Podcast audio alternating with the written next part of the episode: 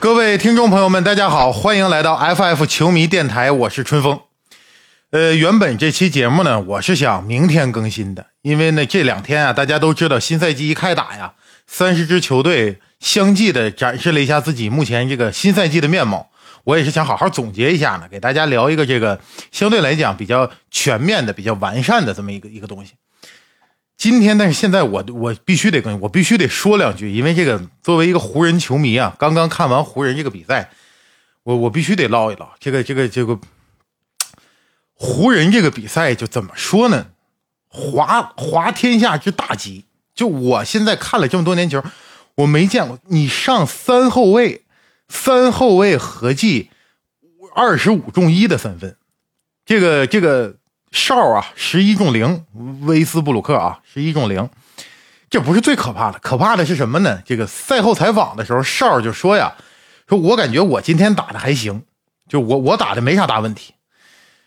这个确实这也是没啥大问题。你这个常规来说，哨呢一场六个失误。是吧？这个今天呢，将他其中的五个失误呢，转化成了五个抢断，这样里外里帮助湖人多了十次进攻机会。从一定程度上来讲，哨确实进步了。那对于这个这个事儿，我就想说，佩林卡这两个首轮签能不能给他花出去？就是。怎么的？是上上签呢？就是肖华已经答应你，就是这个首轮签给你保底，你能选个状元还是是什么原因？这个首轮签就这么宝贵吗？二七年、二九年，你现在趁着这个步行者呀，趁着爵士目前正在努力的积攒这个文班亚马碎片，是不是？他交易窗口还向你打开，你哨过去，咱换俩就投三分，咱不说多好，你换俩正常能投的，这个是不是情况能有所改观呢？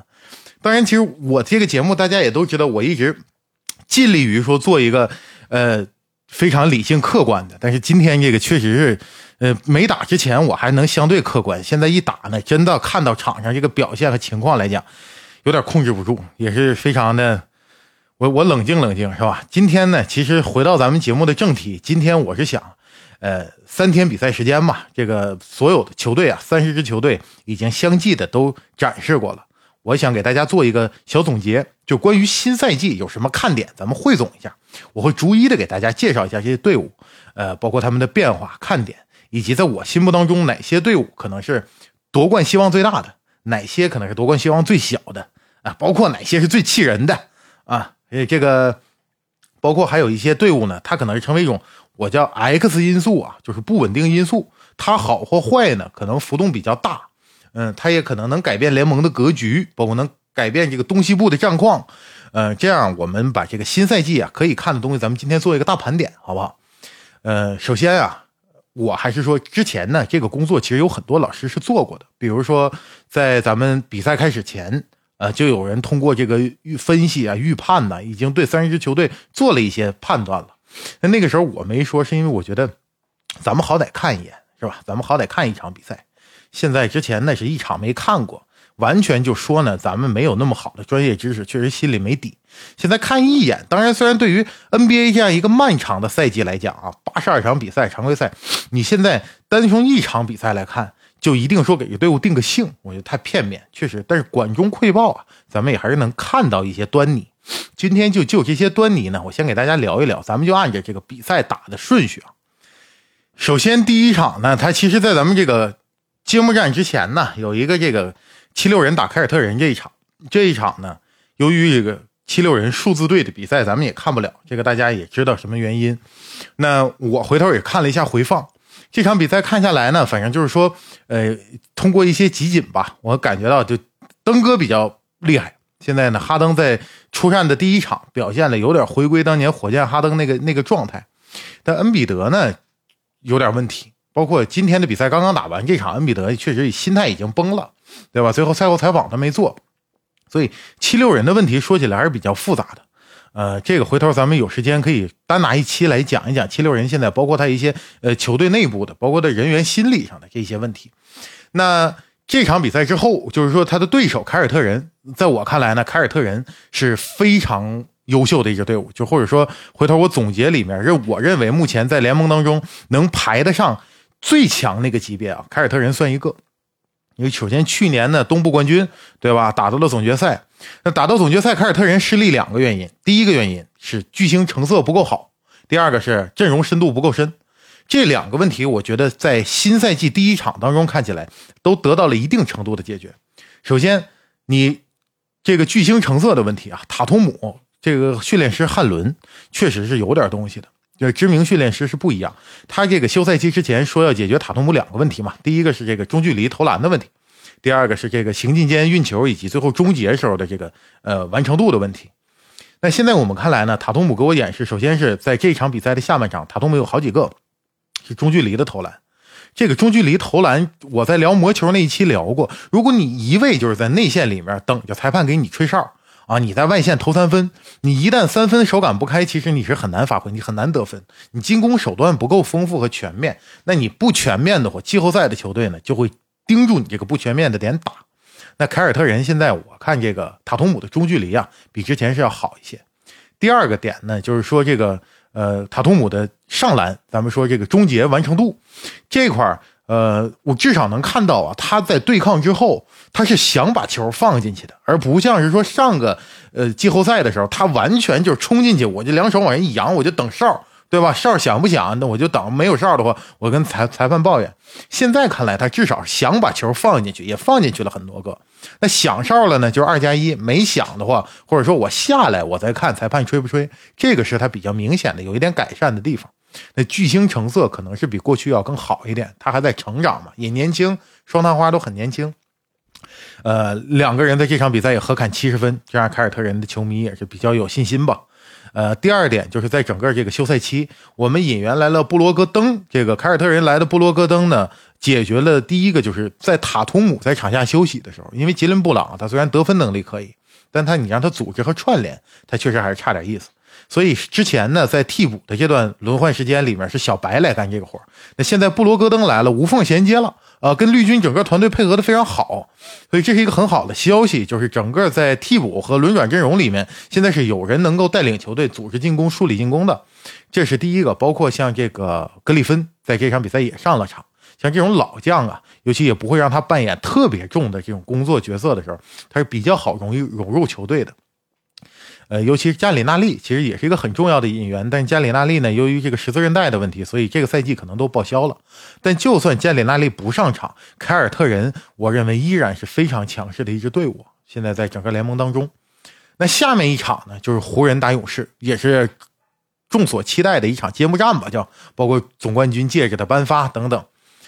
这场比赛打完了之后呢，我看网上有很多球迷就说呀，说这个呃。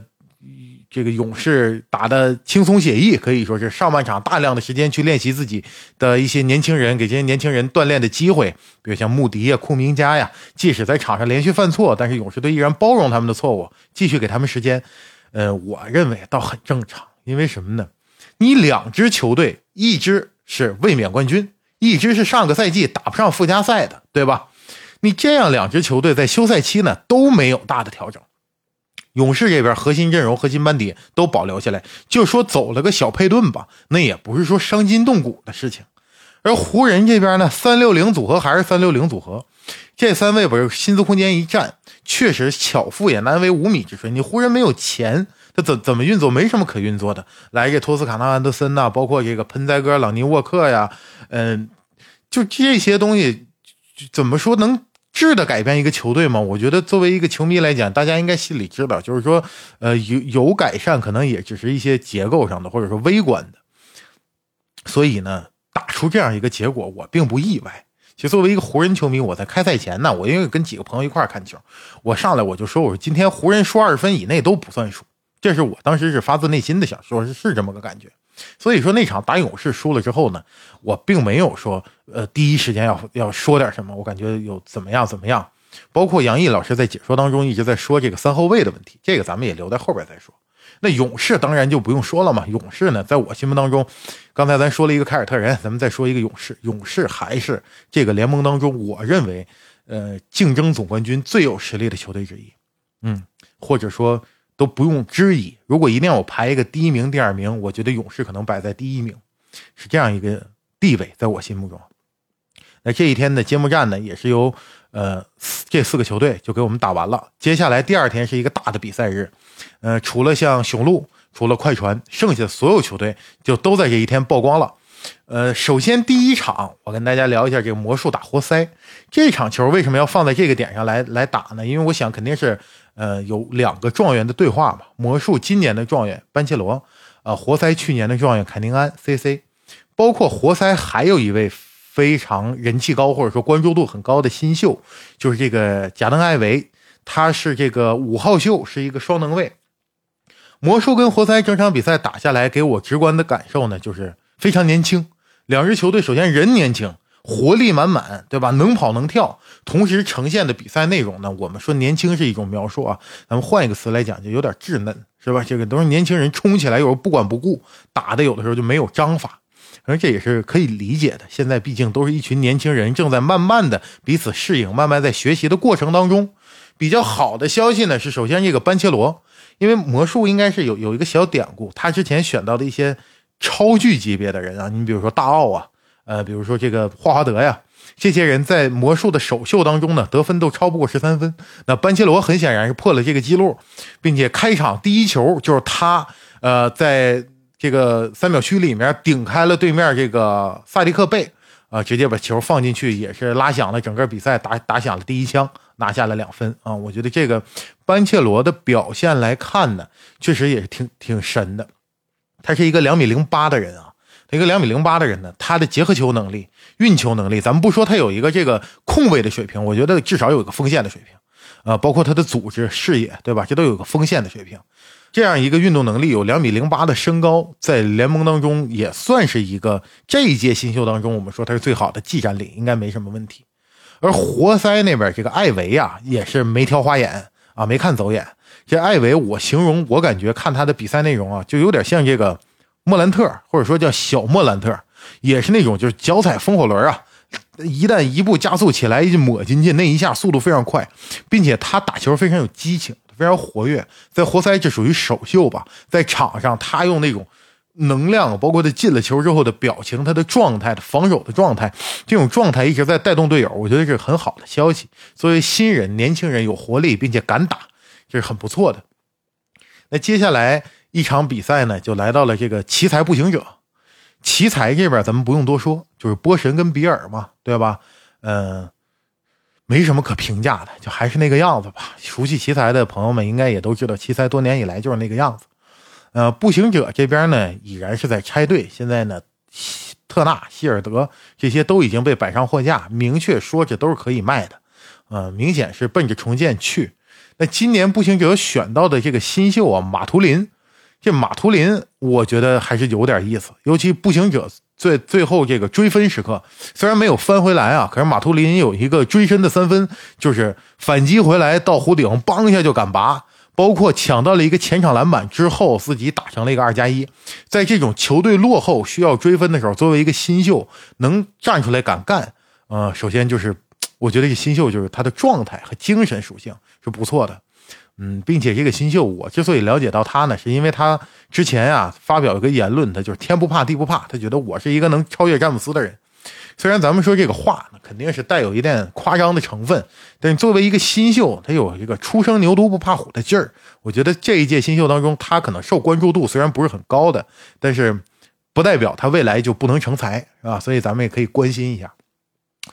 呃，再下一场就到了这个老鹰打火箭。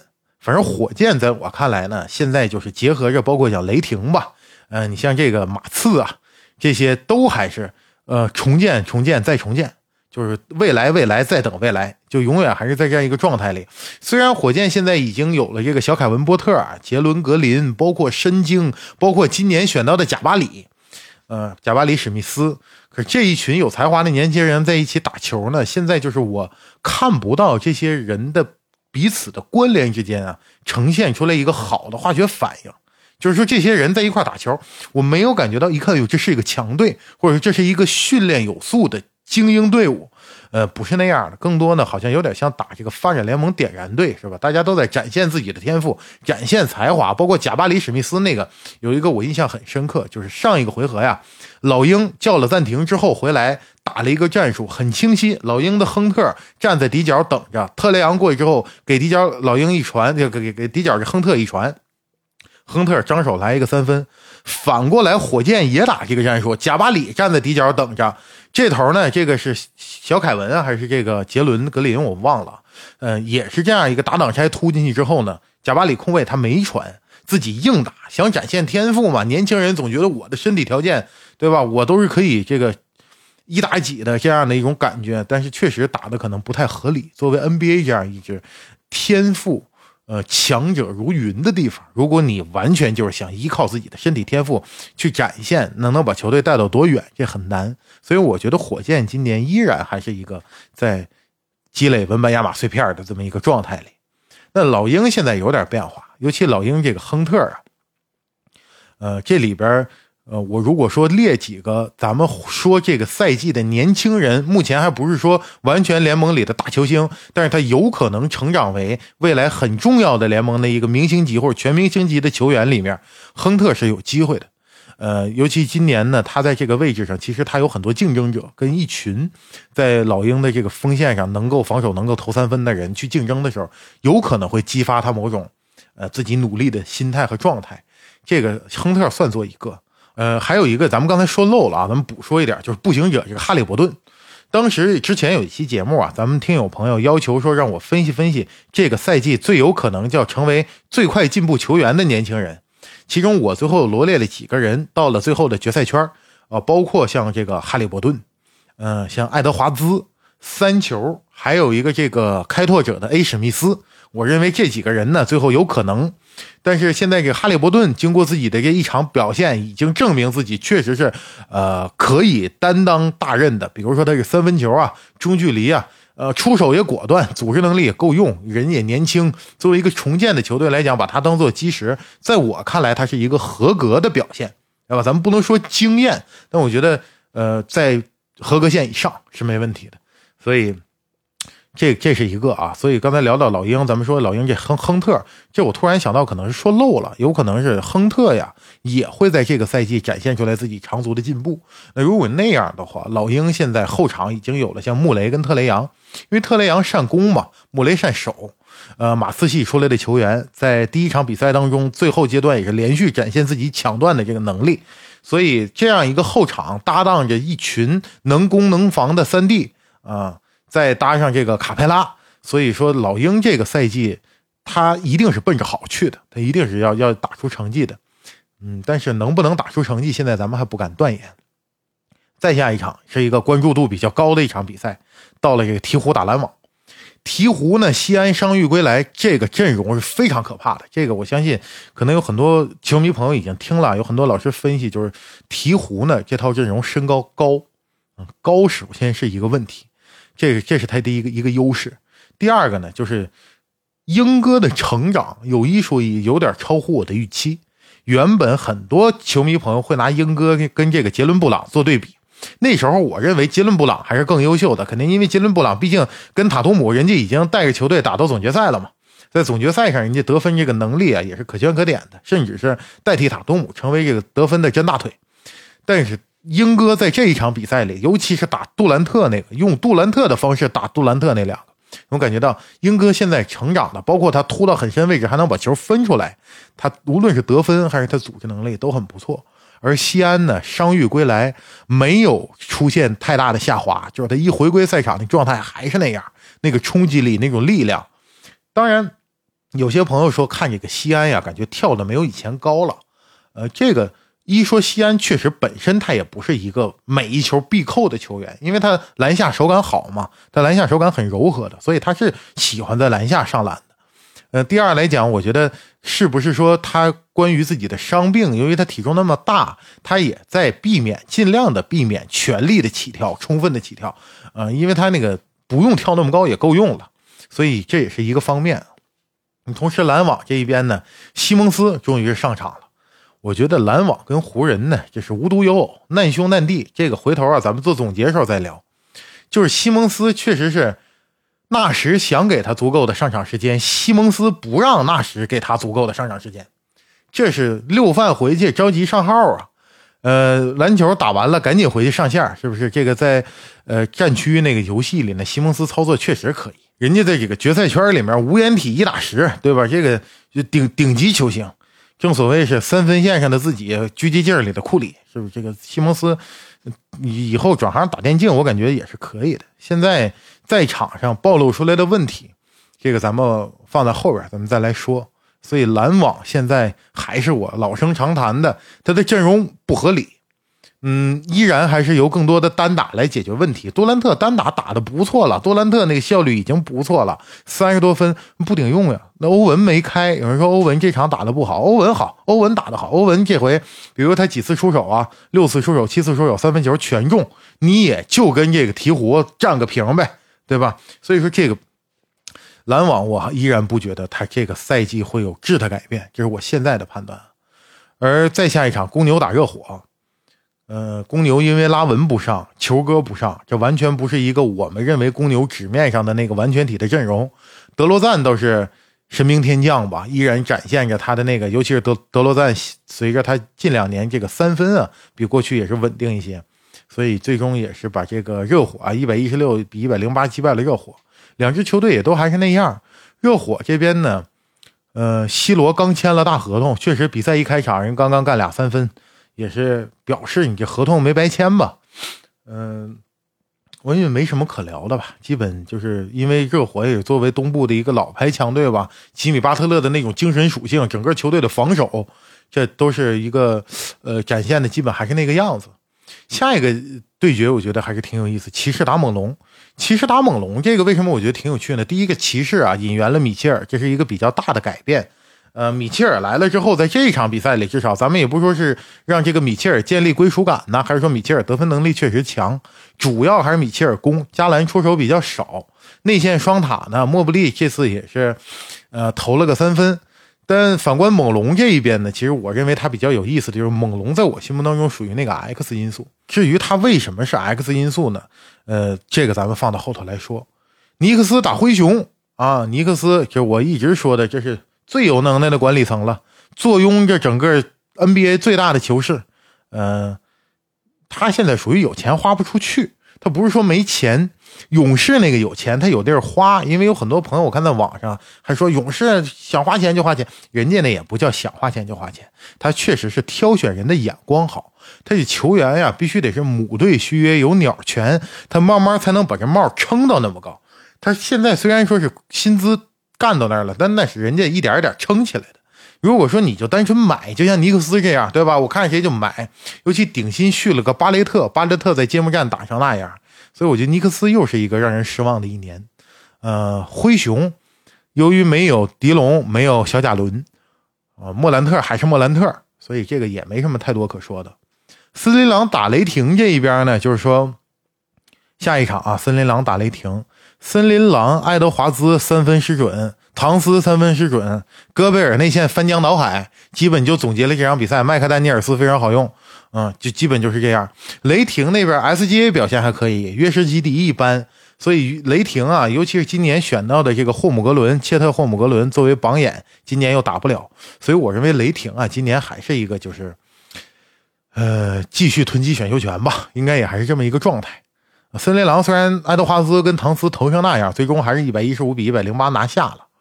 那森林狼今年打季后赛应该是没什么大问题的，呃，雷霆基本还是俯冲，而再下一场到了黄蜂打马刺，我就想说呀，别的球队你摆烂，就咱们之前说的这几个，无论是火箭呀，像雷霆啊这些，摆的还扭扭捏捏，人家马刺呢摆的叫光明正大。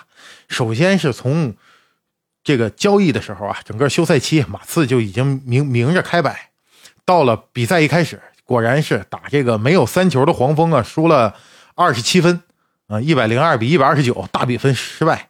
这个就是，其实我相信，作为马刺的球迷也没什么问题，因为人家的目标很明确。我现在就是在重建，我就是在俯冲，嗯，然后我我赛季输球这很正常啊，这个没什么可担心或者抱怨的。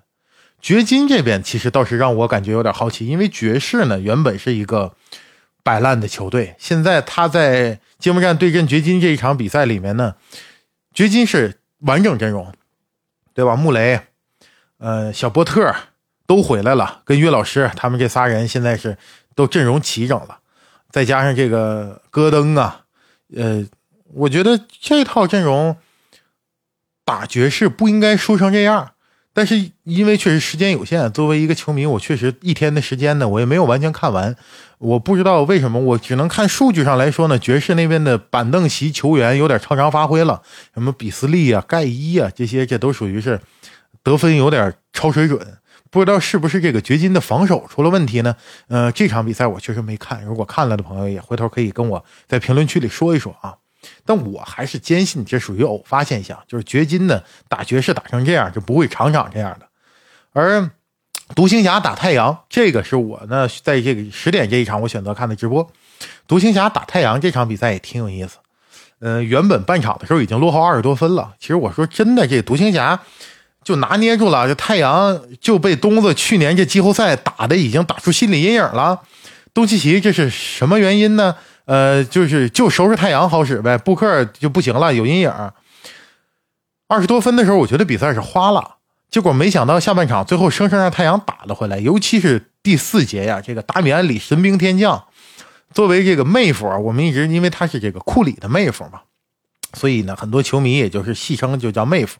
这个妹夫神兵天降啊，那三分太硬了，包括最后一个完成的准绝杀那个，真的是高难度，那球是杜兰特的球。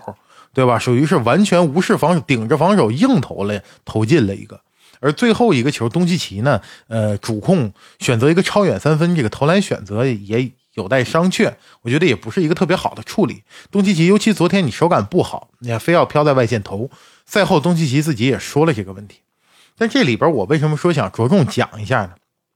因为太阳啊，在第四节追分的时候就摆了三后卫，阵容也非常小。在达米安里在场上的时候是什么个阵容呢？佩恩、布克、达米安里，然后让这个布里奇斯啊、大乔去打的四号位，然后艾顿是五号位，就是这样一套阵容，生生生生是把分也追回来了，最后把比赛也拿下了。当然，在湖人那个比赛里面，杨毅老师是批判了这个湖人摆三后卫。我觉得没问题。他说湖人有三后卫，这个这个没问题。但是就咱们要平心静气的看，不是说三后卫这个东西本身有问题，而是你这个三后卫里三个后卫这人有问题，对吧？你摆了三后卫就是三后卫了。这就举个例子，就是说，你看人家有时候玩这英雄联盟，有一个球队玩的比较稀，拿了一个这个死哥打野啊，你觉得这东西挺厉害。可是你也用死哥打野，可你这个死哥没有 Q，呃，没有 R，他那那你跟你这死哥跟人家那死哥不一样，他打不了，所以这是一个核心问题。如果你真的是说上三号位，三号位的三分非常准，有攻击性，这个在最后搏命的时候确实能追分，这也不是说这个体系，我一直相信这个体系是可行的，但不可行的是现在咱们没有能支撑这套体系的球员，对吧？这这个说，我相信大家是可以理解的，是吧？尤其是杨毅老师批评三后卫呢，这里面咱们可以说，呃，关注中国男篮呢，都知道这个可能也有在影射一些别的方面的事情，是吧？这个咱们就不展开讲了。最后是开拓者打国王，也是昨天整个比赛日的最后一场比赛。开拓者打国王这一场呢，我刚才不提到了吗？就是咱们要关注一个这个 A 西蒙斯。A 西蒙斯呢拿下了二十二分，其实也算是中规中矩的表现，三分球十中三。呃，利拉德非常拉胯，三分球八中一，也不知道利指导这个表是不是老拍老拍拍的不走字儿了，是怎么回事？反正利拉德最近好像这三分都不是很稳定，是吧？而我其实呢也比较关注国王的一个新秀叫基根莫里嘛。这如果之前听咱们的节目的朋友，我应该在节目中也反复提到过这个名字。我一直想就是比较关注这个基根莫里，但基根莫里。嗯，没上场，所以其实我就看了两眼，插着这个独行侠跟太阳的这个间歇呀，看了两眼，基本也就是这样吧。这也不是一个两支特别值得我们去分析的球队。到了今天，雄鹿打七六人一样，由于数字队的比赛，咱们看不了直播。我只是看到了新闻说这个恩比德心态崩了。回头呢，我还是说想。好好再看，找资源看一看到底具体是怎么回事，怎么心态崩了？是不是大地的问题？听说这个大地啊，下半场没得分，我看看是不是他的问题。而再面一个就是到了今天十点的一个快船打湖人这场比赛打完，其实我我上来节目里我不跟大家说了吗？我原本是想明天我把所有我还没仔细看过的比赛都看一下，之后呢好好给大家总结一下。但今天现在这个我是等不了，我这个这个话我也是没地儿说，也没地儿唠啊，也算是跟咱们球迷电台的朋友、观众、听众、家人们，咱们聊一聊啊。其实原本快船在我心目当中是这个赛季最大的一个 X 因素，就是之前他可能战绩跟这个赛季的战绩会有最大变化的一支球队，因为小卡来了，并且沃尔来了。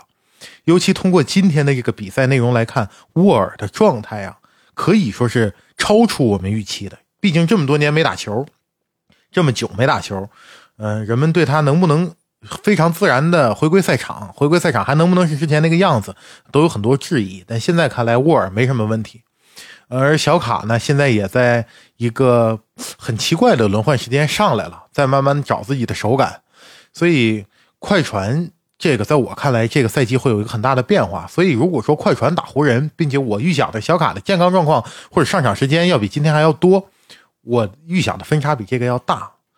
但没想到快船可能没有我心目中想象的那么强。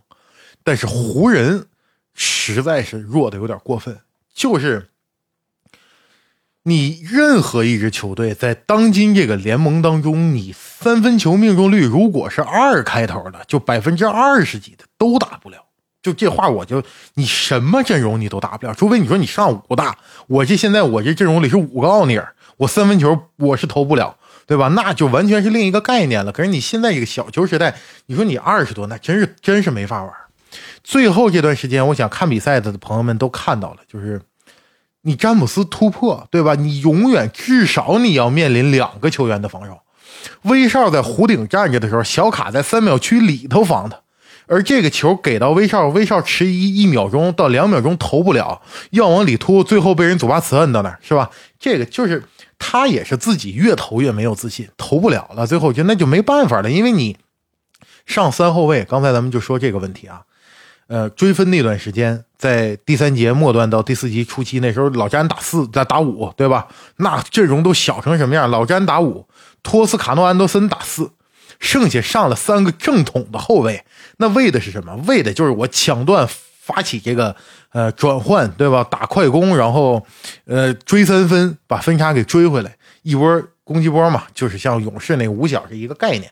可是人家勇士在第一天揭幕战中也打了一段时间，格林打五，维金斯打四的那个五小，人家那是什么感觉？你一旦没进球，或者你一旦失误，推回去，你就感觉每一个勇士的球员都让你心里发慌。普尔往那一站，你不敢放他头，对吧？你一扑普尔，发现好了，普尔扑住了，库里漏了。你总不能说把库里漏了吧？剩下的人赶紧，所有人往库里身前扑的时候，人家维金斯在底角站着呢，你没辙了。维金斯一个三分，好，你下次扑维金斯，库里一个三分，就是这样的，这叫五小。他一旦打起来，对吧？这也是这么多年联盟当中所有人都怕的，在短时间内的那么那么一个劲头。那现在这个湖人这可好，三个后卫往那一摆，给你二十五次出手进一个。我现在就想说，如果把咱们那霍师傅请回来，就让大霍。现在底角就投三分，他二十五可能都不止中一个，对吧？那你这样的命中率你是没法打的，你这个阵容不合理呀。所以这个威少说我我表现的还不错，我觉得凭这一句话，你就绑上那俩首轮签就给他送走吧，真的就各自安好，就就球迷也舒服，就威少也舒服。你看威少今天最后没办法，最后剩一分零四秒的时候被叫到场下，摁到替补席上，他也是很落寞的。但是呢，这东西怎么说？就是威少人家心态好，他打成这样了之后，你采访他吧，他说我没什么问题。恩比德那个打成这样了之后呢，恩比德就不接受采访了，心态崩了。那你说这一个能有可能能打好，心态不好的，还是说这个心态特别好，但我稳定就这样，这哪种更头疼呢？反正咱现在也分析不了。嗯，湖人的问题真的不是篮球场上的问题，就是这个阵容。你别说说汉姆，说汉姆不如沃格尔，你就把沃格尔再弄过来，你就把波波维奇弄过来，咱们就是说你挑所有教练，咱们把这个菲尔杰克逊弄回来，也就是这样了。真的，这篮球场就那么大一块地方，这个问题没有那么复杂。你三个人是空位投二十五个球，你投上二十五中一的时候，这问题就无法解决了。所以呢，期待其他射手能够。有变化，或者说只能从这个交易上来解决问题。那截止到这儿呢，就是三十支球队三天时间给大家所展现出来的这个呃样貌啊，咱们就都已经分析过了。这期节目可能会有点长啊，因为毕竟是新赛季嘛。新赛季一上来，咱们老说新赛季新征程、新风向、新气象，那咱们就聊点新东西。就这个赛季，呃，谁强谁弱，这个咱们做最后最后做个总结。我认为这个赛季，两个队的球迷可以满怀信心的期待自己的主队是否能夺冠，那么就是凯尔特人和勇士。如果说在整个联盟三十支球队，我看到的所有比赛内容的呈现来看，就这两支是绝对的强队。他们俩如果说叫 T 一，剩下那些其他也有强队，对吧？像灰熊啊，嗯，包括掘金的独行侠、太阳都是 T 二。我是怎么来判断这个事情？我我是这么看：第一个。要达到 T 一级别的强队，他要满足这么几个条件啊。第一，你的阵容结构必须要合理，比如湖人不合理嘛？对吧？篮网不合理嘛？你阵容必须要合理，花钱多少那是一方面，必须要合理。第二呢，就是说你的阵容必须没有一个明显的弱点，至少你的首发阵容里面、轮转阵容里没有说长时间要把一个明显的弱点暴露出来。比如威少在进攻端我投不了三分，这就叫明显的弱点。比如有些球员在防守端他就防不了某些某些情况的敌人的进攻，那没不行，这叫明显的弱点。你有这样明显的弱点，到了季后赛呢，人家不跟你讲情面，那个真的是刺刀见红的时候，我就逮住你这一个点打，就所谓一招先吃遍天吧，他就一招就给你打到死，很有可能。所以你不能有明显的弱点。第三也是比较重要的，就是你整个核心阵容啊，必须。是相对稳定，并且经历过几个赛季的。你可以说我有一些引援，我针对性的补强，但最核心的、真正的这个队伍运转起来的时候的核心阵容，一定是稳定的打过一段时间。这个有的朋友说了，说我可能新球队，比如我现在可能磨合的不好，我有八十多场常规赛，我可以以战代练，对吧？慢慢去磨合它，这是一方面。我觉得他一定还要再经历过什么呢？季后赛的磨合。为什么季后赛防守强度大？对吧？那种考验、那种压力是不一样的。甚至说，这支队伍一定要失败过。比如我成功过，像凯尔特人，我拿下了东部总决赛，对吧？但我也失败了，我最后倒在了离总冠军一步之遥的地方。这样的球队，他无论是从情绪上、更衣室里面的氛围上，呃，包括队友之间的默契和配合上，是经过那样级别的淬炼而成的。这样的球队呢，他会展现出一种所谓的强队的样貌，是一种。精精兵悍将的感觉，当然还有第四点啊，就是说每一个球员，无论在进攻端还是在防守端，他非常清晰我在扮演什么角色，我要如何完成我的任务，我防守端我是干嘛的，我我我要做到什么，我进攻端我是干嘛的，我要怎么做，每个人脑子中都非常的清晰啊，对整个球队我的这个战术安排，场上的这种技战术规划，都有一个明确的认识，并且执行的非常到位。这四点绑在一块儿，我觉得这就是能打造一个 T 一级别的强队。那如果用这个级别来要求，在我心目当中看到的，就只有凯尔特人，就只有勇士达到了这个级别。如果他俩非要再掰掰手腕的话，那就是勇士可能比凯尔特人呐要略胜那么一小筹。这就是为什么我说把勇士放在第一呢？因为第一个巨星成色上来说，咱们现在就说塔图姆跟杰伦布朗超越库里克莱，我觉得这有点。还是有有点说早了啊，毕竟虽然未来一定是塔图姆的，但现在可能还没到啊。这是一个，第二个就是勇士的整个的战术体系，包括他的轮转阵容之深，包括他对年轻人的培养，那现在能打球的人之多，这个都是让我们看到了。如果说格林的那个事件没有在更衣室起到更差的化学反应，那么勇士绝对是依然可以保持竞争力的一支球队。这两个好的，咱们说完了。我认为最好最好好中挑好，咱们挑两个最拔尖的勇士凯尔特人。呃，差的咱就不说了，因为呢，很多差的那个差，你也不能说让人不开心。马刺嘛，比如说，对吧？这个像像雷霆啊，他他摆烂的这种球队呢，人家输一场球，恨不得球迷还是欢呼呢。我每输一场，我离我的文班亚马又进一步，对吗？文班亚马碎片加一，这个。嗯，这个你输了不气人的呢？我觉得这咱们就没必要说人家差，那是人家规划的一部分嘛。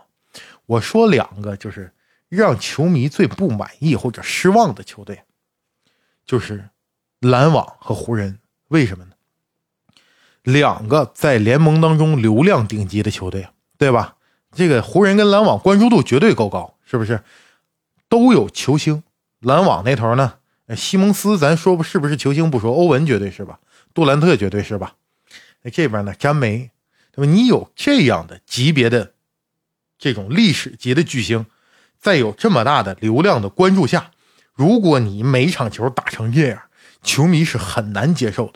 或者说，如果你的管理层不做出调整，你不作为这个事情，球迷是很难接受的。这个取决于就是你有没有选择。如果管理层没有选择，我已经尽到了我全部的努力，但最后呈现出来比赛样态就是这样的，那我们也不说什么了。但是你有选择的情况下，假如说哨搭上两个首轮签能交易，而你不交易，我们都不说你交易完了之后是不是球队真的能变好。可是你不交易，现在就是错的。在球迷眼中，你不交易就是不行，对吧？你你你这个时候你不做出一些改变，人们是忍受不了的。而湖人这个三后卫啊，我觉得真的就是滑天下之大稽，这不就是你你就是在骗自己吗？那我叫后卫，我就是后卫了呗。就是我现在说我注册的位置，我说我是一个分位，所以我上去之后我就能起到分位的作用。你现在上在那，你是摆了三个后卫，你防守没有了，篮板没有了，对吧？我要要攻击，我投不了三分，你这三后卫投的还没有一大中锋准，这不就是完全是开玩笑的打法吗？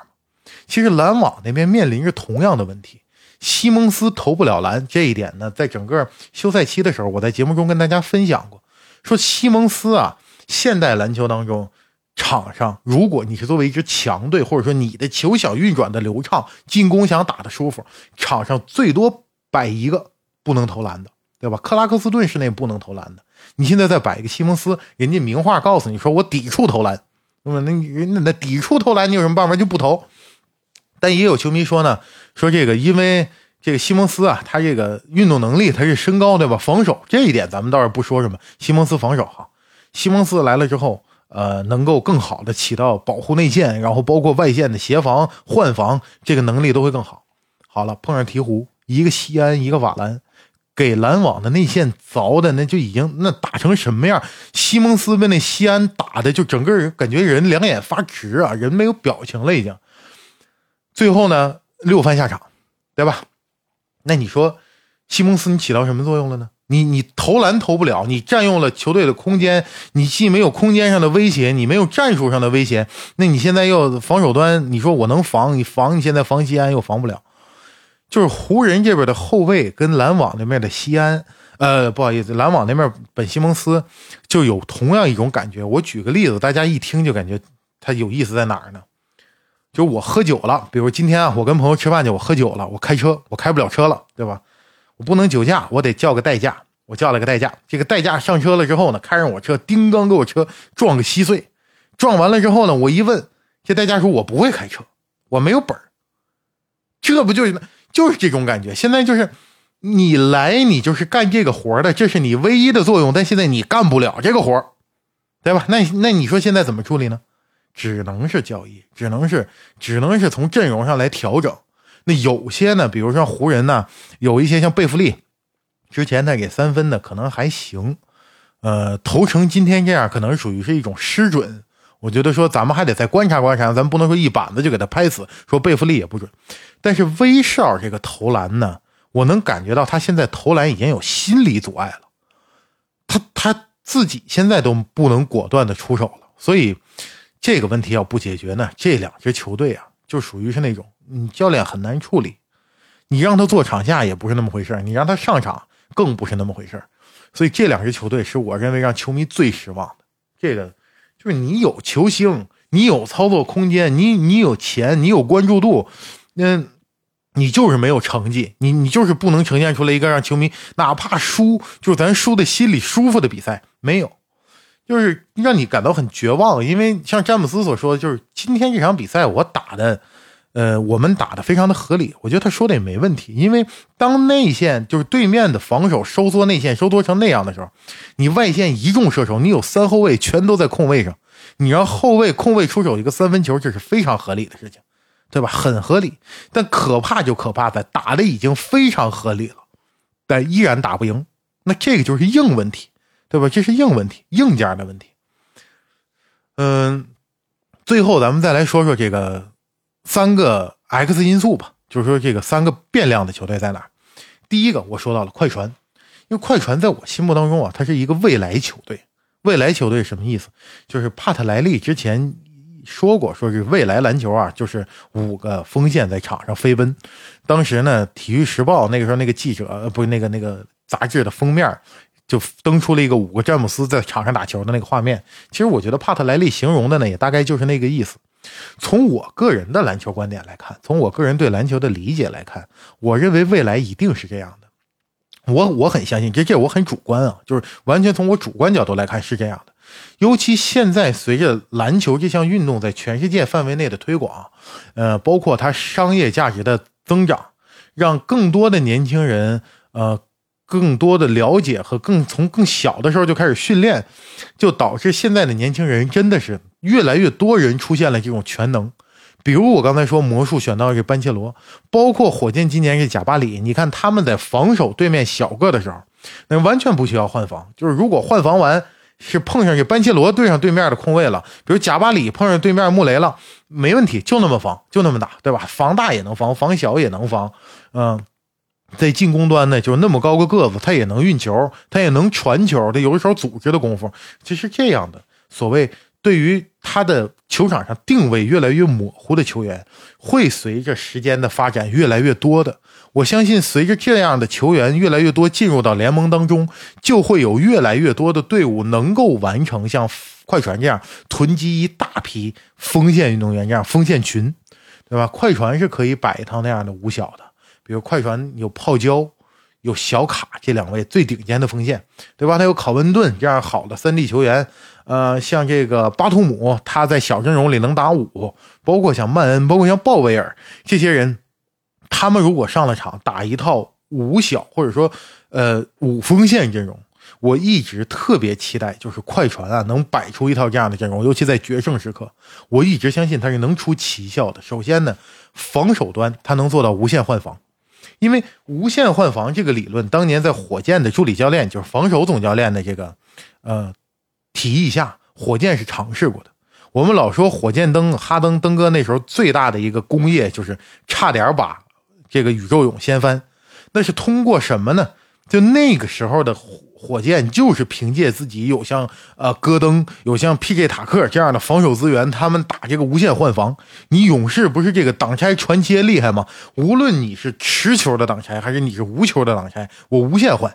我每一个人换到库里面前的时候，我大防小都能跟得上你的脚步；我每一个人换到格林面前的时候，我小防大都能在内线顶得住你的冲击。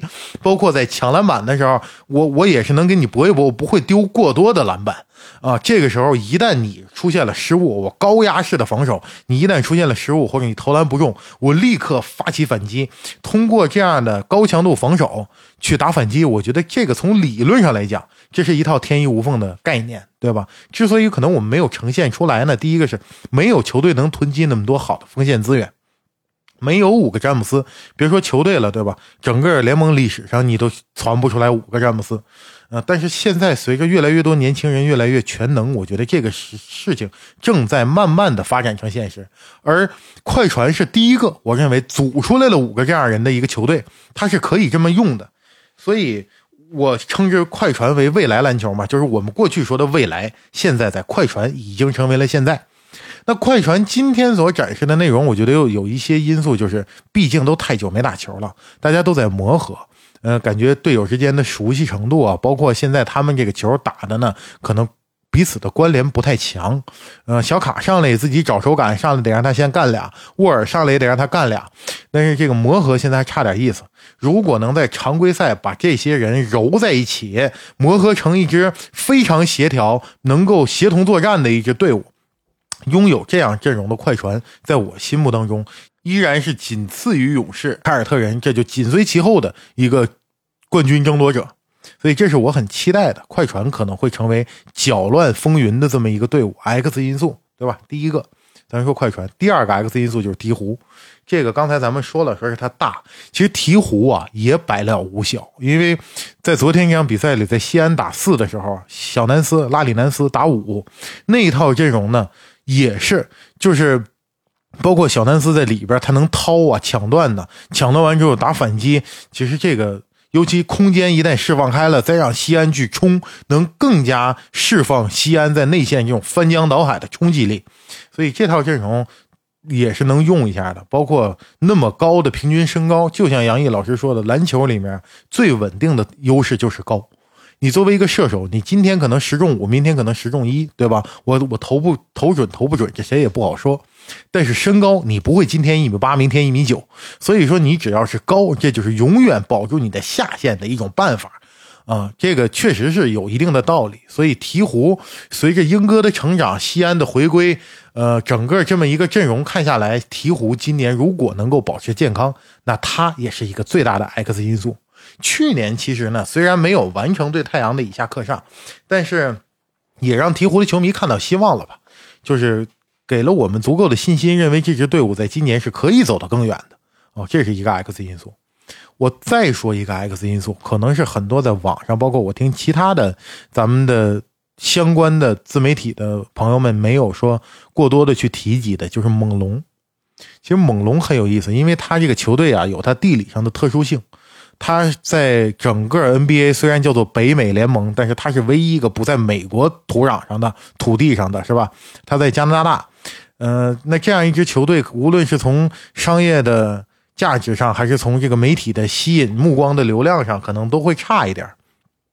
而小卡在带领猛龙夺冠之后呢，也是很少见的。我们看到说，一支球队啊，在刚刚完成夺冠壮举之后，就几乎一下就散了，尤其是呃当家球星走了。所以猛龙这么多年呢，一直在囤积，但是其实它的囤积是有效果的。这个过程啊，现在已经逐渐在显现了。包括现在他呢，有阿丘瓦，有这个欧基阿努诺比，呃，还有之前这西卡，呃，再加上这个柯蒂斯，就是巴恩斯啊。这猛龙这巴恩斯现在不是被号称为北境王储吗？也是很多球迷期待未来能够带领猛龙走得更远的这么一个很有想象空间的新秀。还有这个塞迪斯·杨、埃尔南·戈麦斯，包括小特伦特，这些呢都是说能够组成一个我刚才形容的那样一个锋线群，呃，五个锋线在场上飞奔，然后打无限换防这样一个阵容。这个阵容其实昨天我们也能窥见一点这样的时段，比如在。第三节、第四节那个时候一度落后骑士到将近十分的时候，也是上了这么一套阵容，其实把分给追回来了。我们能看到这套阵容在场上的换防能力、协防能力、运动能力，包括打反击的能力，确实是非常惊人的。所以，我呢作为个人来讲，我的想法是一直我特别期待看到这样一个球队，而现在已经有些球队通过自己多年的积攒，找到了这么一群人。而快船也好啊，鹈鹕也好啊，包括这猛龙也好啊，所以我对这三支球队呢都有自己的期待。但是你说是不是有数据支撑或者有理论支撑，特别可可以令人信服的？我现在也不能那么说，只是说我自己的感觉。我觉得这几支球队如果磨合的好，呃，完全可能成为那个 X 因素，他们可能会在这个赛季给我们带来最大的变化和来搅乱之前蓝联盟的格局。好，那反正洋洋洒洒的呢，跟大家聊了半天。上来呀，首先还是跟大家抱怨了一下，作为一个湖人球迷，我今天看球的这种感受。后边呢，反正我因为更新的比预期的要早，所以有些比赛可能不能非常完善的给大家做一个解读。那如果有看了的朋友呢，也希望您能把自己的这个看法和比赛的内容留在咱们评论区，大家一起来了解一下。那我看到就是这样一个情况啊，无论是这个赛季最有可能争冠的球队。还是我认为目前实力最差的球队，令球迷最失落、最生气、最不满意的球队，以及最有可能带来巨大变化的 X 因素的这样的球队，我都进行了一点梳理。而其中包括哪些球队有什么值得关注的新秀呢？啊，反正我看到的，我也都跟大家提了一下。作为如果您是一个老球迷，有自己喜欢的主队呢，那我就尽量，反正是。呃，希望我说的您还能满意。那如果说您是一个新球迷啊，可能看 NBA 时间不长，毕竟新赛季开打了嘛，我该怎么看？我该关注谁？那谁可能是厉害的，谁是不厉害的？反正我大概呢就做这么一个判断。但说回来倒回去啊，我还是说这一切都是基于这一场，仅仅这一场，咱们能够判断出来这点内容。因为 NBA 呢是一个漫长的赛季过程，这里边会有交易，呃，会有伤病等等情况可能会发生，所以未来会呈现出一个什么样态，谁也不知道。包括像凯尔特人上个赛季刚开打，打得非常不好，全明星之后后半段突然一下。异军突起，对吧？突然一下扭转乾坤，这都是有可能的。所以，像湖人球迷呢，嗯，包括像我现在，我也劝告自己吧，未来一切都有可能发生改变。咱们永远要充满期望，喜欢自己的主队就要坚持的、坚定的支持他啊！这个总会有守得云开见月明的时候，对吧？那今天的节目我。就跟大家聊到这里，还有什么问题大家觉得我聊的不相近的，或者说大家还想继续了解的，可以发在评论区，咱们共同来探讨，共同来聊一聊。还有什么我说的不对的地方呢？毕竟我是一个个人球迷啊，这个时间也有限，有些可能说的不精准或者不对的地方，也希望有朋友能站出来帮我指正一下。呃，如果您有什么其他的看法，也希望留在评论区，咱们共同来聊一聊。毕竟新赛季开始了，大家一块儿看球，一块儿聊球。那今天的节目呢，我就跟大家侃到这里。所有 FF 球迷电台的听众朋友们，大家下期节目不见不散。